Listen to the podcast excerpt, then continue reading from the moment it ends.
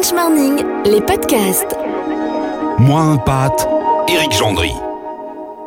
Bonjour à tous. Sa différence, notre invitée d'aujourd'hui, Sophie Duchesnay, l'a fait 1 sur le nombre d'années qu'elle a passé à l'étranger, 9, 2 sur la diversité des pays dans lesquels elle a vécu, Slovaquie, Croatie, Chine. Pour le reste, Sophie raconte une histoire familiale assez classique, celle d'une jeune mère qui suit son mari muté professionnellement, avec ses trois enfants, dont un bébé, trois ans passés dans chacun de ces trois pays d'accueil, un retour il y a un an, un souvenir très récent donc, mais pas génial. Un peu difficile, euh, même si on revient dans son pays, on a finalement un manque de repères, euh, parce que dans chaque pays d'expatriation on a été, on est très attendu, les gens vous accueillent, euh, il y a un phénomène vraiment de solidarité entre expatriés, ce qui n'est pas tellement le cas quand vous rentrez, parce que les gens pensent que c'est facile pour vous, parce que c'est votre pays, ce qui n'est pas le cas en fait. Alors justement, est-ce que votre vie quotidienne ici à Paris maintenant, elle est très différente de celle que vous aviez avant de partir? Oui, très différente parce que euh, on reprend, on va dire, une vie un peu classique, euh, un peu monotone, euh, surtout à Paris avec un rythme un peu métro boulot dodo, alors que euh, en, en expatriation vous avez une vie un peu plus, on va dire, euh, excitante, voilà, avec plus de nouveautés, des choses qui vous surprennent tous les jours. De nombreux impatriés disent que les amis qu'ils avaient avant de partir, pour beaucoup d'entre eux, ils ne les ont pas retrouvés quand ils sont revenus. Oui, alors c'est vrai, oui et non. En fait, on les retrouve pas forcément de la même façon. Euh, donc, euh, on a gardé de toute façon des contacts, c'est sûr, mais on sent qu'il y a quelque chose quand même euh, qui a eu dix ans entre entre nous. Euh, nous, on a fait trois pays avec des découvertes assez extraordinaires. Et donc, oui, il y a, y, y a quelque chose un petit peu qui s'est un peu cassé quand même. Racontez-moi alors maintenant, est-ce qu'il vous reste une anecdote particulière ou sinon, racontez-moi un petit peu les, jours de cette impatriation et toutes les contraintes que ça provoque chez vous, les histoires des écoles pour les enfants, tout ça. Racontez-moi. On va détailler un petit peu ce que vous me disiez tout à l'heure. Alors les écoles, ça a été vraiment le sujet, on va dire, principal, puisque c'était euh, important pour nous que nos filles euh, soient scolarisées dans des bons établissements. Donc j'ai dû euh, anticiper.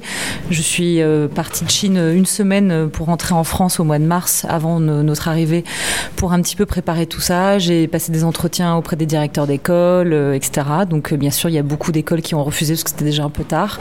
On a quand même réussi finalement à trouver des bonnes écoles.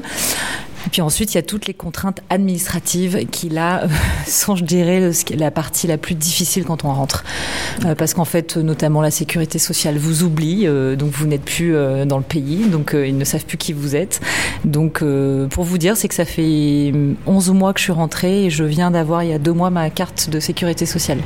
Et cette impatriation, ce retour en France, est-ce qu'il avait été prémédité? Est-ce qu'il avait été souhaité déjà par vous et votre mari? Et est-ce qu'il avait été prémédité et organisé ou est-ce qu'il a été un petit peu improvisé?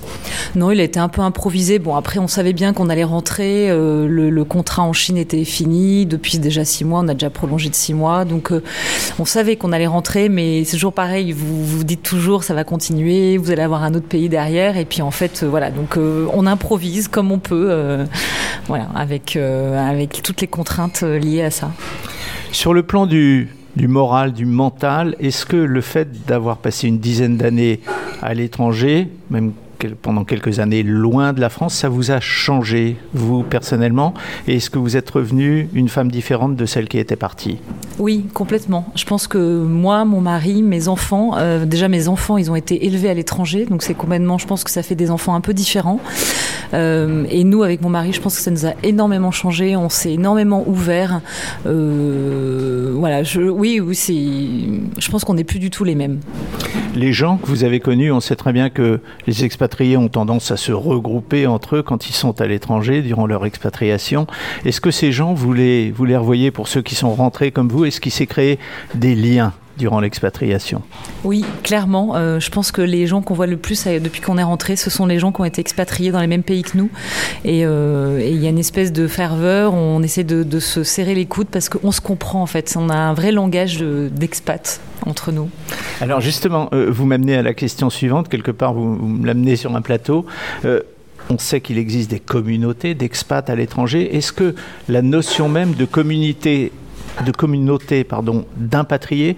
C'est une notion qui aurait du sens justement au niveau de l'entraide. Ah oui, complètement. Euh, d'ailleurs, je sais qu'il y a des groupes qui existent, notamment sur Facebook. Moi, je suis inscrite à un groupe d'impatriés. Euh, oui, je pense que c'est vraiment euh, quelque chose qui doit, qui doit exister parce que, parce que on est des anciens expats et on est complètement différents dans un pays qui est le nôtre.